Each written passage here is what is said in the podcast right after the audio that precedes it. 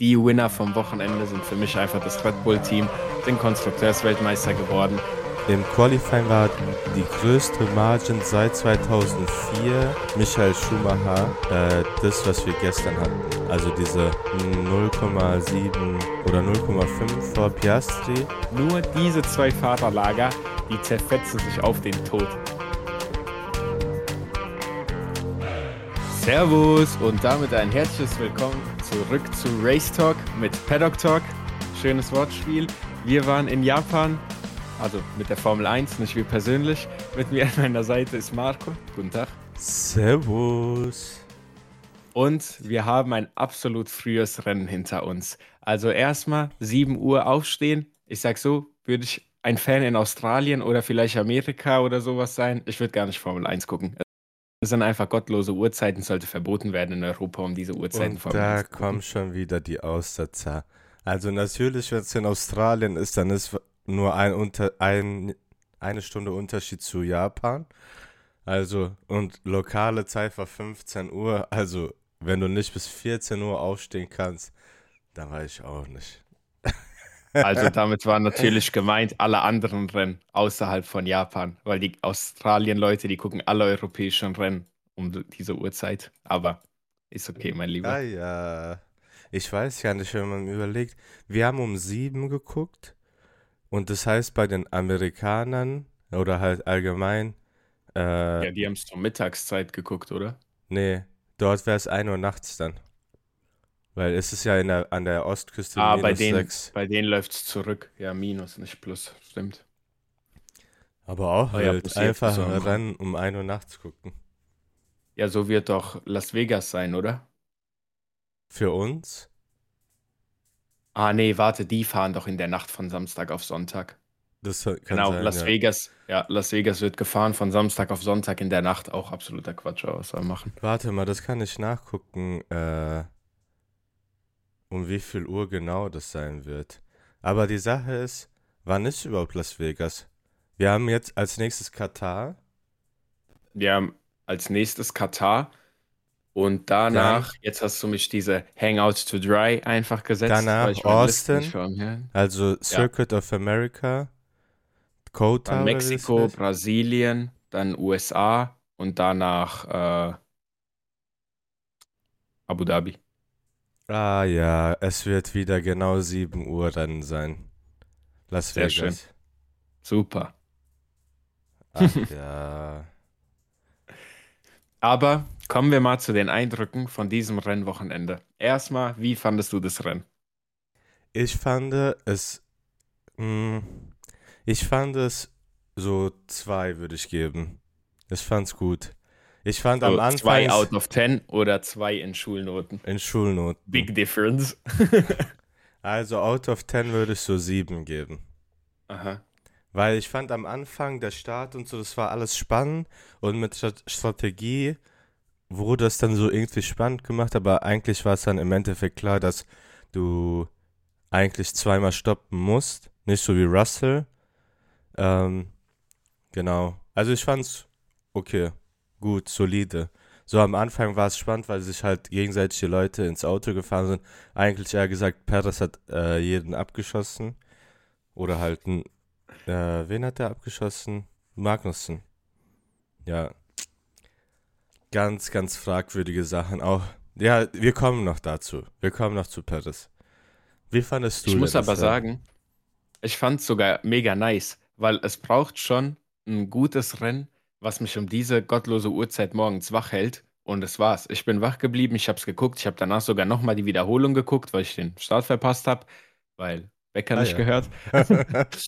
Aber ähm, nee, fand ich mega nice. Also es gab diese Saison auf jeden Fall schon gottlosere Rennen. Und das hier, das fand ich nicht mal gottlos, war eigentlich mega nice. So viele Battles, mit ausgenommen von Max, weil der fährt ja vorne immer alleine weg. Aber so sonst ganz nice eigentlich. Ja, ich fand das Rennen ging irgendwie voll schnell vorbei, so vom Gefühl her. Ich habe auf die Runden geguckt, auf einmal war es Runde 32 schon, wahrscheinlich weil so viel, sagen wir mal, einfach passiert ist Ja, in den ersten 30 Runden. Ich weiß gar nicht. Und ja dann waren habe die ich ersten geguckt, 30 Runden. Und danach habe ich gesehen, ah, es gibt ja nur 52 Stunden und dann am Ende war es entspannt. Ich fand es am Ende auch wild, dass halt äh, McLaren halt wieder die Leute überholt hat, dass Sainz da versucht hat, ähm, seine Taktik, seine eigene Taktik zu schlagen. Ja, war wild. Kommen wir direkt mal weiter. Und zwar, was würdest du sagen, wer ist für dich der größte Winner vom Wochenende? Winner ganz klar für mich Oscar Piastri, ähm, mhm. Weil einfach erst einmal Podium, weil wir natürlich das eine Sprintrennen nicht zählen. Und ich freue mich einfach für den Jungen. Ich freue mich allgemein für McLaren. Ähm, ich glaube, im, in der Sky-Übertragung wurde auch gesagt, aus den ersten sieben Rennen hat Norris äh, viermal auf den 17. Platz geendet, gefinisht. Und in den letzten, glaube ich, sechs Rennen ist er viermal Zweiter geworden. Irgendwie sowas. So, also, das jetzt aus dem Kopf zitiert, stimmt wahrscheinlich nicht. Aber wenn man so überlegt, allgemein Winner würde ich sagen Piastri, weil erst einmal Podium und McLaren, weil die halt einfach das so krass umgedreht haben. Ja. Ja, dein, das ist sehr, sehr heftig. Dein Winner? Also der Mc erstmal noch dazu, der McLaren ist halt wirklich momentan, äh, denke ich, so das zweitstärkste Auto, was es gibt, wenn es läuft. Auch, ja. Wenn's, ähm, und es läuft ja im Moment öfter gut als schlecht. Also von dem her kann man das auch gerne mal so sagen, denke ich. Oscar Piastri, ja, Winner vom Wochenende, stehe ich auch dahinter. Aber ich habe einfach wen anderes genommen, um es einfach mal formell zu machen. Und zwar die Winner vom Wochenende sind für mich einfach das Red Bull-Team, sind Konstrukteursweltmeister geworden. So wie ich von Sky gehört habe, das wusste ich nicht selber. Ich konnte es jetzt auf die Schnelle auch nicht nachschauen, aber das ist, glaube ich, der früheste Konstrukteurstitel, den es so bis jetzt gab, wenn man die Rennen in Proportion sieht. Also, weil es sind ja nicht immer ja, dieselbe ja, Anzahl von Rennen und so, sondern ja. Das halt hat ja Helmut Marko gesagt. Hat der gesagt? Ja. Weiß ich nicht. Ich weiß aber ja. nicht, ob das stimmt. Ah, aber gut, kann sein. Das, da kam auch irgendwas noch von Ralf. Aber an der Stelle einfach, genau, an das Red Bull-Team. Herzlichen Glückwunsch. Max Verstappen hat sich einfach den Kon Konstrukteursweltmeistertitel alleine gesichert, könnte man fast so sagen. Weil Max Verstappen ist ja immer noch mit seinen 400 noch was Punkten weit vor dem ähm, Mercedes-Team. Die sind, glaube ich, auf der 2. Stimmt das? Ich denke mal schon. Ja, das müsste ich nachgucken. Und demnach, ja, ist das alles so ganz nice. Wir haben Mercedes mit 305 Punkten und Max Verstappen mit 400. Das heißt, Max Verstappen führt alleine den Weltmeistertitel ja. von die Konstrukteure an. Er ist absolut krass. Also Sergio Perez, dieser Sitz einfach unnötig. Max kann alleine fahren, die brauchen den gar nicht, den zweiten. Ich muss, da, ich muss dazu noch sagen, irgendwie fand ich es richtig so mit den Flaggen, fand ich das Red Bull-Team so kam irgendwie human rüber. Ja, rüber, mhm. wie sagt man das? Rüber.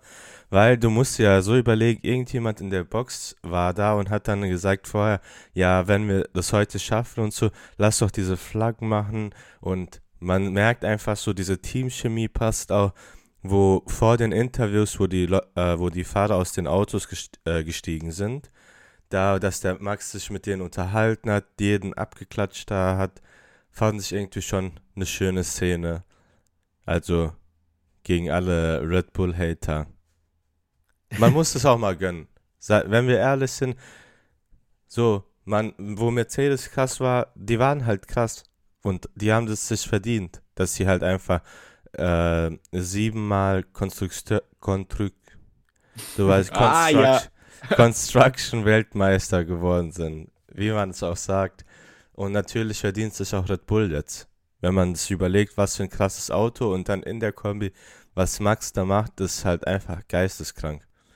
Dazu noch, ich weiß gar nicht, ob du ähm, das gestern gesagt hast, ähm, im Qualifying war die größte Margin seit 2004 Michael Schumacher, äh, das, was wir gestern hatten. Also diese 0,7 oder 0,5 vor Piastri. Mhm. Ähm, ja. Das, das zeigt so seine mal, Domination. Das waren aber ein paar schöne Worte auch mal ans Red Bull-Team, weil die ja den ganzen. Es gibt ja diese zwei Fahrerlager. Es gibt Leute, die haten Red Bull und es gibt Leute, die haten Mercedes. Und wenn diese zwei Fahrerlager aufeinandertreffen, dann ist F1 einfach die toxischste Community der Welt. Aber Das wenn es um stimmt. alle anderen Teams geht, dann sind alle irgendwie gleich. So über ein Alpine hat jeder dieselbe Meinung, über Aston Martin hat jeder dieselbe Meinung. McLaren ist eigentlich von jedem so oh, gemocht. Ferrari, jeder spürt den Pain, der jedes Mal da vorbeikommt. Nur diese I- zwei Fahrerlager, die zerfetzen sich auf den Tod. Ich Diese zwei glaube, Teams, meine ich ich. glaube, Vettel hat mal gesagt, eigentlich ist jeder ein bisschen Ferrari-Fan. Und ich glaube, das stimmt auch. Ich kenne niemanden, der gegen McLaren ist, weil halt einfach die so sympathisch sind. Der Einzige, der da vielleicht ein bisschen so an der Grenze ist, Zach Brown vielleicht, aber so Findest du? von. Ich mag den. Also ich, ich finde es nicht, aber ich kann es verstehen, wenn Leute das meinen. Aber ich finde den Ah, auch okay. sympathisch. Ja. Wenn wir gerade schon bei äh, Lagern sind, die sich gegenseitig anzetteln, dann würde ich einfach direkt zum Flop vom Wochenende rübergehen. Und ich habe dort zwei. Aber die, beide sind mir gleich wichtig für diese Position. Deswegen würde ich diese Position auch gerne teilen, den zwei Leuten. Und zwar Flop vom Wochenende ist für mich einfach Logan Sargent. Es ist unglaublich, was dieser Junge hinbekommt. Also Logan Sargent hat für mich die Rolle von Nick de Vries vom Anfang der Saison übernommen. Nick de Vries ist raus, die Crashes wurden weniger. Logan Sargent dachte sich, ah, dieses Attribut, komm, Bob, nehme ich auf meinen Rucksack. Und jetzt einfach, er zerstört dieses Auto so oft es geht. Es ist unglaublich. Da tut einem das Williams-Team auch schon ein bisschen leid. Weil das Williams-Team, man merkt, das ist so ein richtiges Hardworking-Team. Alexander Albon auch, der holt da wirklich das Maximum raus. Und Logan Sargent ist einfach wie so ein zwei Tonnen schwerer Stein, der an dem Auto noch dran ist und die so ein bisschen nach hinten zieht. Und jetzt auch dazu nochmal, ich glaube nicht, dass Logan Sargent diese Saison vielleicht sogar noch zu Ende fährt. Ja, also ich kann mir so gut vorstellen, dass vor dem Ende der Saison da ein anderer Fahrer reinkommt, der dann die nächste Saison auch dort fahren wird, damit er einfach schon mal zwei, drei Runden, ähm, zwei, drei Runden, zwei, drei Rennen in so einem Williams gefahren ist, weil das ja dann natürlich auch Fahrpraxis, die man dann gerne hat. Aber Logan Sargent, boah, das, ich sehe ihn auf keinen Fall nächstes Jahr fahren. Und ich sehe es auch sehr, sehr schwer, dass er die Saison überhaupt zu Ende fährt. So, mein Also, Take. dein Take, da kann ich einfach nur zustimmen. Und mh, die, du hast ja gesagt, du teilst die Position. Und ich weiß auch, mit wem die Position geteilt wird. Mit Sergio Perez. Ja. Ähm, ja, die Sache ist, ich hab's, ich hab's nicht verstanden, dieses Rennen. Ähm, er wollte einfach zu viel, so auch wie gegen Albon in Singapur. Und ich verstehe, da bei Sargent verstehe ich zum Beispiel diese Abwärtsspirale. Äh. Du machst einen Fehler und willst dich dann wieder beweisen, aber indem du den Fehler gemacht hast, hast du ja Selbstbewusstsein verloren. So, du traust dich nicht mehr später zu bremsen oder denkst dir, oh mein Gott, ich habe schon mal den Fehler gemacht, wie mache ich es jetzt? Ich, er versucht es irgendwie besser zu machen, indem er vielleicht was anderes ausprobiert. Das klappt Ja. aber nicht, dann macht er wieder den Fehler, fährt wieder das Auto kaputt und, und dann verliert er das Selbstbewusstsein und dann ist immer, immer schlimmer und schlimmer. Ja, Deswegen, er ist in so einer richtigen Abwärtsspirale momentan, der Perez. genau, und ich finde, vielleicht sogar ein bisschen ist unfair, so von den Kommentaren her, dass der sofort gewechselt werden muss, aber wenn man halt überlegt, die Formel 1 ist halt so ein hartes Business. Die Autos kosten, du kannst sie nicht kaputt fahren. Oder du, also du Hm. verstehst, was ich meine. Und Ja, deswegen ist, weil, das habe ich ja auch eben gerade schon gesagt, bevor wir aufgenommen haben, auch mit Sergio Perez. Also es ist klar, dass er nächstes Jahr nicht bei Red Bull fahren wird, meiner Meinung nach. Aber da, wo er wieder sich ins Auto gesetzt hat, um halt diese Strafe abzusitzen, hat er mir irgendwie richtig leid, so weil im Endeffekt, er will ja performen und er hat sich ja vorher schon bewiesen, dass er performen kann. Aber die Frage ist, mhm. woran liegt es, dass er halt so scheiße ist einfach in letzter Zeit? Genau, um das auch nochmal aufzufassen. Also Perez hat zwar seinen Vertrag für nächstes Jahr, aber das ist auch eine der wenigen Male, wo ich Ralf Schumacher Meinung teile. Ähm, ich sehe den auch nicht nächstes Jahr fahren, obwohl er momentan diesen Vertrag da hat. Vor allem, wenn der Trend so weitergeht, wie er weitergeht. Weil bis jetzt wird es gerade immer nur schlimmer und schlimmer. Wir haben jetzt noch vier, fünf Rennen, irgendwie sowas, vorhin haben wir es ja aufgezählt, haben wir noch. Und wenn das aber so weitergeht und zwei oder drei von diesen paar Rennen, die so noch übrig sind, immer noch so werden, wie es jetzt war, dann sehe ich das eine komplette Vollkatastrophe werden für seinen Sitz. Wobei er ja auch nicht mehr der Jüngste ist. Also, das ist jetzt kein Fahrer, wo man sagen kann, ah, der ist noch jung, auf den bauen wir auf, sondern Sergio Perez ist einfach ein Fahrer, der, sagen wir, dem Ende seiner Karriere langsam zugeht. Und dann ist noch die Frage, sitzt er da noch zwei Jahre, sitzt er da noch drei Jahre? Wenn er so weitermacht, verliert er vielleicht komplett seinen Formel-1-Sitz. Und ja, weil es gibt sehr, sehr viele junge Fahrer mit Potenzial, sehe Liam Lawson, die halt schon in den Startlöchern bereitstehen. Entweder fürs Junioren-Team oder für das Red Bull-Team. Also ist jetzt nicht so, als hätte Red Bull da einen Fahrermangel. Ja, besonders, also das, es ist halt so zwei, zweiseitig. Auf der einen Seite ist eigentlich Perez Zweiter in der Fahrerwertung, aber halt mit, ich glaube, 180 Punkten oder so hinter Max. Und mhm. die Frage ist, es wird ja ganz Zeit natürlich so dargestellt, dass er halt schlecht ist, weil er halt nicht mit Max mitfahren kann. Aber dann frage ich mich, wäre das überhaupt gewollt von Red Bull? Ich glaube nicht, dass Red Bull irgendjemanden im Auto haben wollen würde, der halt da mit Max um die Weltmeisterschaft fährt, sondern ich verstehe, die, was du sagen willst. Für die ist halt jemand, der soll einfach, da soll jemand einfach da sein, der konstant den zweiten Platz einfährt. Aber ja, ich verstehe, was du sagen willst, aber genau das ist das, wo ich dich gerade unterbrochen habe. Er fährt halt nicht den, konstant den zweiten Platz ein. Wir haben nämlich von 16 Rennen, haben wir Max Verstappen 15 Mal auf dem Podium. Wir haben 13 Mal, dass er das Rennen gewonnen hat.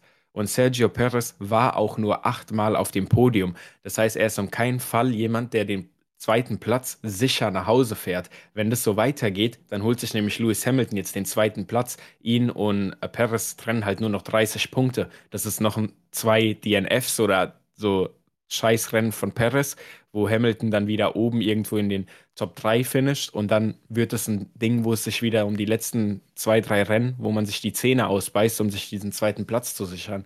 Und ich meine, das kann es ja nicht sein, wenn du in so einem Raketenschiff sitzt. Sogar Max sagt Stimmt, selber, ja. hat heute gesagt, das Team hat ein gottloses Rocket-Ship gebaut und dafür ist er denen auch dankbar. Und Perez, der kann es halt nicht so wirklich einsetzen. Das stimmt, der kann nicht. Also ich wollte nur mal so ein bisschen diese humane Seite zeigen, weil ja. wir wissen alle, wie toxic äh, er von Twitter auch ist. Oder ja, von X, wie es jetzt heißt. Äh, ähm, deswegen, es tut mir halt leid, weil es halt einfach nur Menschen sind, aber Formel 1 ist halt unmenschlich. Wenn du nicht performst, dann, äh, dann bist du auch schnell raus. Und das, was ich kann mir gut vorstellen, das ist ein Hot Take, dass nächstes Jahr Liam Lawson da neben Verstappen fährt. Weil er hat sich jetzt. Uh, das wäre wild. Das wäre wild. Und ich, ich persönlich, wäre ich Helmut Marko oder Christian Horner, ich würde ihn da einfach reinsetzen. Was das Schlimmste kann sein, dass halt einfach nach der Hälfte in der Sommerpause einfach irgendjemand anders kommt, so wie wir von Red Bull das kennen. Und deswegen ah, okay. gibt dem Jungen mal eine Chance. Da denke ich mir, vielleicht wollen die den echt nicht zu Red Bull haben, weil er doch schon viel Potenzial hat. Da könnte ich mir eher vorstellen, dass er dann doch irgendwie so in den Alpha Tauri reinrutscht und dann so ein Danny Rick oder irgendjemand das Upgrade zum Red Bull bekommt, wo man weiß, okay, wenn es hart auf hart kommt, Max schlägt den auf jeden Fall. So. Also Max schlägt momentan hart auf hart jeden, der eben. Ja, ich denke auch nicht, dass Liam Lawson ja. da rankommt. Ich weiß auch nicht, wie Liam, äh, Liam Lawson im Red Bull da performen würde. Aber ich würde ihm halt einfach die Chance geben. Weil die Sache ist, eigentlich mhm. ist ja die Fahrerpaarung Sonoda Ricardo und ähm, Liam Lawson als Ersatzfahrer bei Alpha Tauri ja schon bestätigt für nächste Saison. Ist Jetzt, der Ersatz bei Alpha Tauri ja. nicht bei Red Bull? Wer nee. ist bei Red Bull Ersatzfahrer? Boah, das ist eine gute Frage. Jetzt, wo Danny Rick ja festfährt. Das weiß ich tatsächlich gar nicht. Das weiß ich auch Aber nicht. gut, das findet man bestimmt irgendwann mal nochmal heraus. Und ja, zu Logan Sargent haben wir ja schon vorher gesagt, das äh, Logan Sargent war ja einer der Gründer, wieso er in das Team genommen wurde, dass er halt auch Ami ist, in ein Ami-Team, da bestimmt die Verkaufszahlen und so hochtreibt, mehr Fans, mehr sonst was. Aber ich glaube, die Verkaufszahlen, die durch sein Merch entstehen, die gleichen nicht den Schaden aus, den er mit den Autos Nee. anrichtet. Ja, man muss ja auch sagen, sagen. Williams ist ja eigentlich ein britisches Team, was halt übernommen wurde von dieser amerikanischen Group. Deswegen, also ich würde mir auch mehr amerikanische Fahrer wünschen, dass wir vielleicht so zwei haben, für den Markt halt einfach und halt, weil, weil halt äh, Netflix und Drive to Survive so dazu beigetragen hat, dass halt bei der jungen Community Formel 1 besser ankommt. Und wir sehen es halt auch jetzt mit ähm, COTA, Circuit of the Americans, so heißt es genau, äh, das Rennen. Und halt, dass Las Vegas jetzt dazugekommen ist, dass wir Miami haben, das heißt, wir haben drei Rennen in, der, in Amerika und das haben wir nirgendwo anders. Wir haben zwei Rennen in Italien und ansonsten war es Ja, wobei man aber auch sagen muss, dass alleine die United States ähm, fast eine Größe von Europa haben, von der Fläche her. Und wenn man da sagt, ach, die Amis haben schon zwei Rennen, wieso bekommen die noch mehr? So einer, der auf der West Coast ist, der kann nicht einfach ein Rennen auf der East Coast so einfach benutzen. Das ist wie wenn jemand bei uns aus Spanien ein Rennen in Russland gucken geht. Ja, aber das ist doch So. möglich. Ja, Ey, ja, ich das würde ist jetzt möglich, nicht sagen- aber ich meine, du ich weißt, würde ich jetzt meine. nicht sagen, dass irgendein Argument ist für die Formel 1. Ja. Da, ist, da spielt es eher Natürlich ist da mehr Geld im die Spiel, aber Geldrolle. Nee, ich meine die Fanseite, die dann so sagt, hey, wieso bekommt ein Land drei Rennen? So. Ja, aber ich könnte mir vorstellen, dass halt mehr äh, Fans natürlich hier in Europa Formel 1 verfolgen als in Amerika. Alleine von den Uhrzeiten her würde ich das auch denken, ja. Ich kann mich Um das Thema von vorne wieder Ja, aufzugreifen. ich kann mich sogar noch erinnern, früher war jedes Rennen 14 Uhr. Also natürlich außer Ach, so, herrlich. so Überseerennen. Ähm, natürlich waren die dann früh, so äh, Sepang, also Malaysia, was ich sehr vermisse, so ein geiles Rennen. Oder Japan wie jetzt. Aber ansonsten, wirklich die Startzeit, es war ganz klar 14 Uhr. Und danach haben sie es immer bewegt, so 14.10 Uhr oder so, irgend so ein Quatsch war ein Jahr lang. Und jetzt ist es eigentlich sogar meiste Zeit 15 Uhr. Vom Gefühl her, will ich sagen. Boah, da, da könnt, ich habe gar kein Zeitgefühl, was das angeht. Es Ja. kann gut sein, es kann gut nicht sein. Wir sind aber gerade auch schon sehr hart in die Rolle geschlüpft, von ähm, uns über einzelne Fahrer zu unterhalten. Und ich würde einfach mal sagen, an der Stelle ist es dann auch ein guter Cut, um einfach überzugehen zu unserer F1 Back to School. Natürlich, wenn ihr das gerade hört, gibt es nicht in dieser Folge, sondern das ist dann die nächste Folge. Und dann setzen wir diesen ganzen Banter einfach mal fort und bewerten den ganzen Spaß dann auch noch mal in Herrlicher Schulnoten. Übergang. Genau, ein herrlicher Übergang war das. Wenn ihr bis hierhin geschaut habt, dann habt ihr sicher noch die Kraft, Gehört. kurz diese App, genau, gehört. Dann habt ihr sicherlich kurz nochmal die Kraft, diese App zu öffnen und einfach eine 5-Sterne-Bewertung oder auch einfach eine gerechte Bewertung, die, wie ihr sie Five empfindet, dazulassen. Aber natürlich äh, äh, bei Spotify 5 Sterne wäre ganz nice. Und ja, danke fürs Zuhören. Und falls ihr den Podcast nicht direkt gehört habt, als er rausgekommen ist, dann ist sicher auch schon F1 Back to School draußen. Das heißt, klickt den einfach an und hört den auch. Wieder schon reingehauen. Tschaußen.